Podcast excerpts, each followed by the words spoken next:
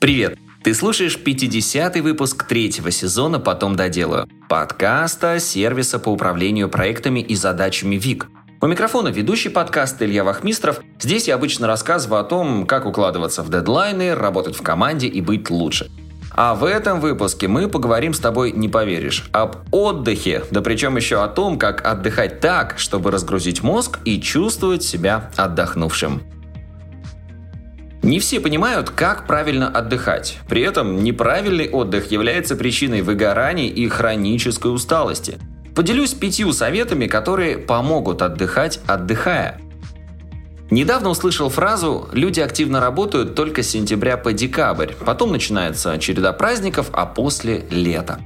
Думаю, что это справедливое замечание, во всяком случае для бизнеса. Именно поэтому 4 месяца становятся настолько загруженными работой. Ну и чтобы не доползать до новогодних каникул с дергающимся глазом, очень важно находить свои способы разгрузки даже в самые напряженные дни. Выйди из офиса и пройдись до ближайшей кофейни. Если ты весь день сидишь в офисе, то в какой-то момент твой мозг начинает закипать от количества задач и информации, которую тебе необходимо обрабатывать. В нашей природе заложена потребность в перемещении и физической активности в течение дня. Именно поэтому в крупных IT-компаниях уже давно есть спортзалы или небольшие скверы около здания. Такой перерыв от работы помогает организму выработать дофамин и, как следствие, является профилактикой выгорания. Даже если в твоей компании нет спортзала для сотрудников, короткая прогулка в районе офиса станет отличным решением. Я стараюсь прогуливаться в середине дня, потому что именно в этот промежуток времени фокусирование на работе происходит с очень большим трудом. Обычно спускаюсь в кофейню, беру небольшой стакан кофе с собой и прогуливаюсь вокруг офиса. Даже 20 минут на свежем воздухе помогают очистить голову, а после этого ритуала гораздо легче возвращаться к работе. Помни, что хорошие идеи не придут в твою голову, если она все 8 часов рабочего дня занята текучкой. Полностью отключайся от работы в обеденное время.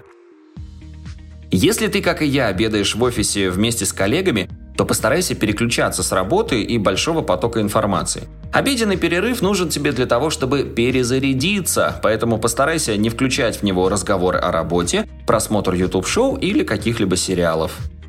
И если ты обедаешь с кем-то из коллег, то живой смолтолк о последних новостях, планах на выходные или интересующую вас обоих тему с большим успехом поможет вам выдохнуть и получить приятные эмоции. Не спеши быстро закончить с обедом и вернуться к задачам. Спойлер, они все равно никуда не денутся. Ты с большим успехом закончишь дела на текущий день, если сделаешь небольшую паузу, а после с новыми силами будешь более продуктивным. Делай короткие перерывы между задачами. Существуют разные способы работы над задачами с помощью ограничений во времени. Самый известный это Pomodoro таймер. В основе лежит принцип работы 25-минутными интервалами, между которыми у тебя есть 5 минут на перерыв.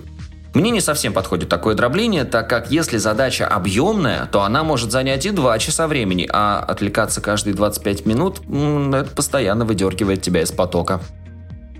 Я делю работу над задачами на разные временные слоты и между ними делаю перерывы. Такого же метода придерживается редактор статей на нашем сайте vic.net. Давайте на ее примере разберем процесс написания статей. А, в этом процессе всего три этапа. Это написание черновика, вычетка и публикация. Для начала она определяет время для каждого этапа. Написание полтора-два часа, вычетка 20 минут, публикация час-полтора. А в первую очередь выполняется первый этап, после небольшой перерыв на 5-10 минут. Затем выполняется второй этап и снова перерыв на 3-5 минут. Затем этап третий и уже после вновь небольшой перерыв перед следующей задачей. Важно! Во время перерыва не стоит сразу брать телефон в руки, ну, чтобы проверить соцсети. Это тоже нагрузка для мозга в виде огромного потока ненужной информации. Вместо этого пройдись до кулера, выпей воды, глядя в окно, обменяйся несколькими фразами с кем-то из коллег, в общем, расслабься, разрядись и переключи внимание. Если ты хорошо знаешь, сколько времени тебе потребуется на каждую задачу, то можешь разбить свой день на подобные временные слоты. Это поможет тебе не забывать о перерыве, а мозгу перезагружаться. Выписывай все задачи на лист, а затем заноси в Task Manager и раскидывай их по дням. В начале каждой недели я планирую свое расписание на ближайшие 7 дней. Даже если в течение недели упадут новые задачи, я буду видеть свою текущую нагрузку и пойму, в какой день смогу их выполнить.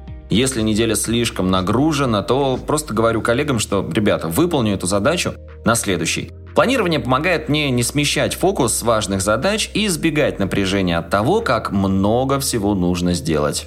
В планировании отлично помогают два инструмента. Фрирайтинг или свободное письмо. Берешь лист бумаги и выливаешь на него все задачи, которые необходимо выполнить. Task Manager, например, Вик и недельный календарь. Все задачи с листа я переношу в Task Manager в зависимости от приоритетности и от объема задачи.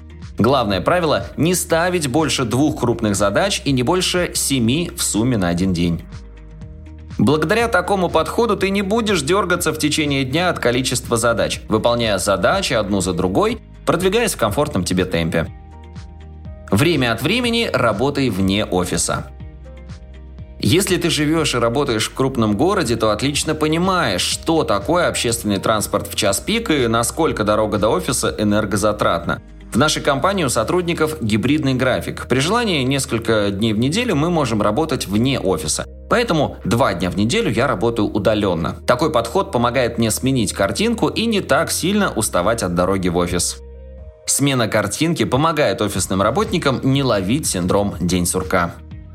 В заключение хочу сделать акцент на том, что отдых не равно смена деятельности. Любая умственная работа требует энергии. Поэтому, если ты думаешь, что переключившись с задачи на задачу ты отдыхаешь, то ты очень заблуждаешься. Взрослее люди теряют навык отдыхать, а потом начинают гуглить, как отдыхать, ничего не делая.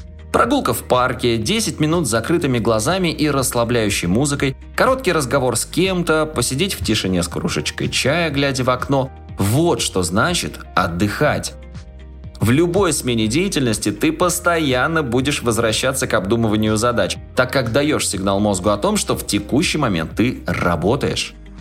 Напиши 5-10 ритуалов, которые будут помогать отдыхать тебе в течение дня и постарайся выполнять их. Уже через неделю ты заметишь, насколько изменилось твое состояние в сравнении с предыдущей рабочей неделей. Спасибо, что дослушал выпуск до конца. Делись этим и другими выпусками со своими друзьями и коллегами. Подписывайся, чтобы не пропустить новые выпуски. И, конечно же, регистрируйся в нашем сервисе ВИК. ВИК отлично подойдет для управления личными задачами, например, для планирования дел и для работы в команде. Регистрируйся, чтобы стать эффективнее и делать больше. На этом все. До встречи в следующем выпуске.